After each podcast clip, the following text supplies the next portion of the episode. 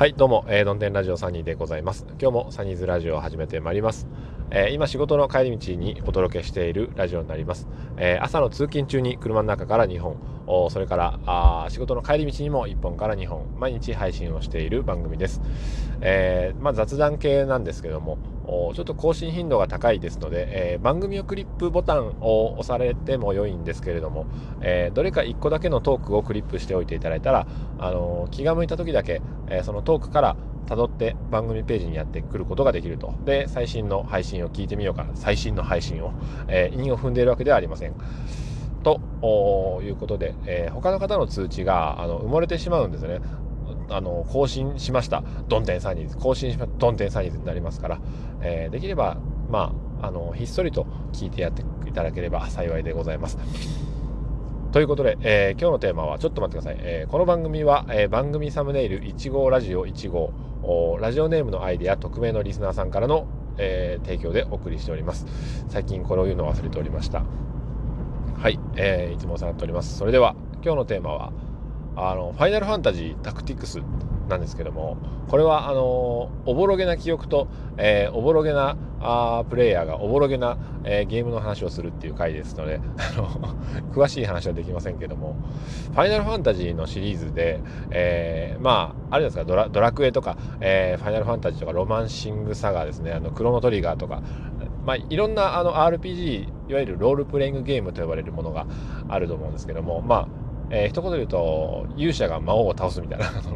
王道のストーリーが、えー、まあもろもろいろんな派生していってまあいろんなストーリーがありますよっていうのがある、まあ、RPG ですけども。その中でもファイナルファンタジーシリーズが今あれいくつまで出てるんですかね。もう十何本まで出てると思うんですけども。まあせいぜい僕やったことあるのは、えー、7までなんですけどもファイナルファンタジー7もまあ良かったです。よ今回はタクティクスのお話でございますね、えー、獅子戦争いわゆる俗に言う獅子戦争と言われるやつなんですがうん。あれ他のこのタクティクス何が面白いかっていうと、えー、他のシリーズと違うところがあるんですよね。うん。それはこのタクティクスっていう、えー、名前にもあるんですけどもこれ、えー、意味が僕分かりません、えー、ただタクティクスと名の付くゲームっていうのはあのまあ将棋みたいな。例えが下手くそなんですけどもね。キャラクターがあの普通の RPG ってこうバトルの画面バーなったら、え敵がこういてで味方がいて、えコマンドを選ぶんですよね。戦うとか魔法とか。あで順番に選んでいって、えー、OK を押すとその順番に攻撃していくわけですよね。うん、なんですけどもそこに、えー、タクティクスの場合は移動の要素が加わるんですよね。だから将棋で言うとおまあチェスとかで言うとこう進んでいくじゃないですか駒が。うん、でバトルのフィールドがあったらまあ、将棋盤の上に人形が立ってると思っていただいてその戦士の人形が、えー、相手がいるところまで歩いていって、えー、射程距離圏内に入ったらこう、まあ、と石を投げるとか、えー、弓矢で撃つとか魔法をかけるとか、えー、剣でブシュってやるとかっていう、まあ、その移動の要素が加わってるわけですよね。でそこがね、あの他のおまあ FF シリーズ、えー、僕はあのファイファンと言ってましたけどね。その FF シリーズとは一線を画すところだと。これは名作だなと僕は思うんですけども、うん、やりましたね。あのプレイステーションの頃ですけどもね元祖。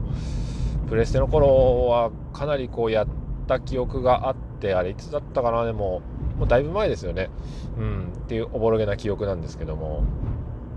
でそれを最近ねあのスマートフォンにあの落としたんですよ。あんまりそのがっつりスマホでゲームをするっていうことは僕はないんですけどもあの猫集めとかねあのパンケーキタワーとかそういうあのミニゲーム的なものはやりますけどもそれもでも続かないんですよね。でどうしても僕はクロノトリガーよりも、えー、やりたかったゲーム。これ久々にもう一度やりたいなってずっと思っていて、えー、でもあのスマホのアプリに、えー、1800円。スマホアプリに1800円っていう感覚だったんですがあそれがあ730円になってましたと。おお安くなっとるやんけと。50%オフあだから50%オフだから違うのか、えー、1460円なんですよね、えー、スマホアプリが。それがね730円に今なってますということで、えー、1回落としてみたんですよ。あこれは安いと。で落としてみたもののその時に待てよこれリアルな買い物と、えー、同じように考えるならばこれは無駄遣いになるのか、えー、なんで安いから買うっていうのはどうなんだっていうその まあもろもろいろんなことを考えてしまいまして。一回ねあの あれ返金したんですよ。一回あの返金してしまいましてそれでもなおいややっぱりやりたいよね って思ってしまいまして、まあ、じゃあ730円やりなさいよということでまたまた買ったんですけども、うん、でねやってみるんですがまあまあ面白いですよねその舞台がまあ中世ヨーロッパみたいなその世界観で、まあ、何年にこうなんとか公爵なんとか伯爵とか50年戦争が、えー、まあ終わりましてその50年戦争っていうところで、えー、その何ですかえー、なんとか家なんとか家の血を引く、えー、若いラムザっていう若者がいるんですけどね。ラムザと一緒にこうまあ見習い選手であった、えー、ディリータ君ですね。そのディリータ君っていうまあ2人がいるんですが確かこの2人はあの最初は仲間なんですけどもディリータは裏切るんだと思う確か。裏切って、えー、まあ後々こう世界的には英雄と語り継がれるディリータ君なんですけどもね、えー、イケメン戦士ですよ。でイケメン戦士に対して、まあ、主人公であるラムザ君はあいや俺だってその血を引くもんだと。でも歴史上には名前は出てこないっていう、えー、スタンスで冒険を進めていくんですけどもね、うん、まあその、まあ、物語もさることながら、えー、やっぱこの5番の目の上でえー、まあ、いろんなフィールドがあるんですよ。あの街のフィールドでは、えー、高さがあったりして、えー、高いところから弓矢を撃つと遠くまで撃てると撃てるとかあまあ移動移動できる範囲もレベルアップするとまあ、5マスしか進めなかったのが、え8マスいけますよとか、えそういう要素があるのでまあ78名の最初は45名の選手たちをいろいろこう配置して、えー、順番にねこの次は俺のターンみたいになったら、えー、俺が、まあ、5マス動きますと。でアイテム詞っていうのがいましてねそのアイテム詞をえー、近くに置いとくんですよ。で攻撃食らったら後ろからポーションみたいな、えー、そういう まあそういう風に、えー、進めていって相手をこうまあ全滅ささせたら勝ちみたいなあところで。普通の RPG のコマンドだけのバトル画面よりはそのやっぱえー、5番の上、えー、でまあ移動する時はこう青くね、えー、ここまで行けるよっていうのが、え青く点滅してここまで行けますよっていうところまで行ってブシュッとで相手のターンになったら相手もこう動いてくるわけですから、え配置とかを考えたり、えする楽しさもあるということでございますね。うん、まあタクティクスシリーズシリーズはない。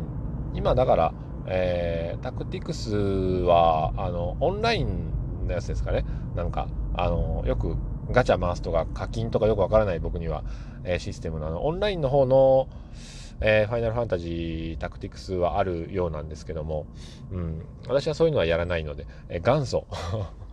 元祖の方で。でこれレビュー見てました。このゲームスマホでやるわけですから操作性がもう、えー、ダメだと、うん、悪すぎるっていう評価があったんですがそこはですね、あの、さすがギャラクシーノートなんですけども、あの、タッチペン内蔵ですから S ペンってあらが入ってるんで、えー、それの操作に関してはすごく簡単なんですよね。やっぱ、あゲームをされる方は、えー、スマホのペンっていうのは必須ですね。まあ、僕はなんかがっつり、えー、ヘビーゲーマーじゃないんですけども、たまたまそのギャラクシー持ってて、えー、みんなはなんか、やりにくいって言ってるけど、これペン使ったら楽なんじゃねみたいな、えー、ことでやってみたら、まあまあ、あの、操作ミスもなく、え、快適にゲームができておりますが、うん。なので、まあ、スマホで RPG しようかなと思われた方は、えー、ぜひ、あの先が細いタッチペンっていうのを1本用意していただいて、えー、ゲームをされるといいかなと思います。ということで、えー、ちょっとあのー、前回ご紹介した青唐辛子さん風に、え、お届けしてみたんですけども、本家の方がやっぱりあの上手ですね。うん、なんか滑らかにあれだけ滑らかにこうテンポよく、え、要点を掴んで、えー、そのものの魅力をお伝えするっていうのはなかなか難しいなと、えー、思いましたしも仕事の帰りでも滑舌があジャンクポッドキャスト。